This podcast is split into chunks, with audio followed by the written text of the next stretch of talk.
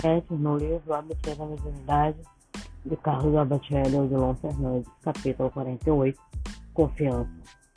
Não resta dúvida de que a confiança do médium em suas faculdades aumenta-lhe o que denominaremos de potencial mediúnico.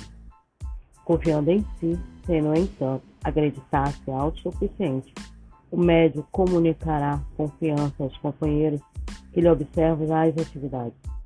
Ainda confiando em si, o médium imprimirá convicção no que faz.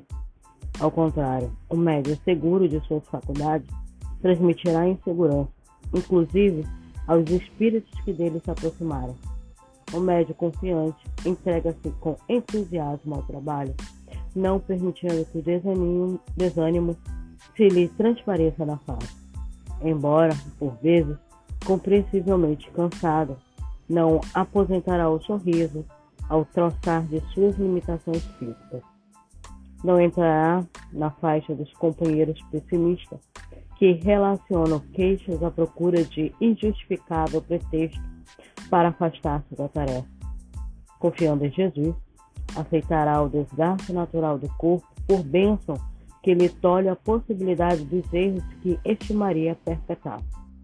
Por isso mesmo, agradecerá a passagem do tempo, exortando-lhe na natureza física sob os escombros da vaidade e da ilusão, a mais sérias reflexões sobre a vida.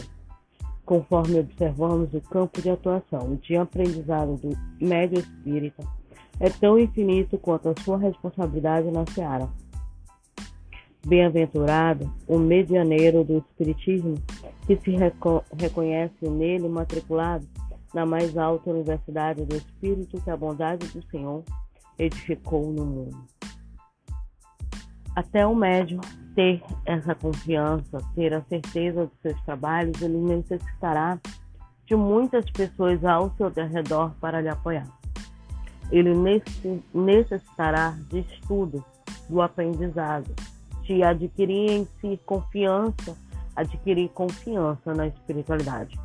Então o médio ele vai estar constantemente trabalhando essa confiança em si até chegar ao cumo de confiar em si no trabalho da Seara. E quando ele chegar a confiar em si no trabalho da Seara, ele nunca pode esquecer das dificuldades que teve, de tudo que almejou obter e como foi para chegar até ali porque essa confiança ele vai passar para o seu grupo de medianeiros e para outros que virão também acrescentar na seara do Cristo. Então vamos lá, até o próximo capítulo.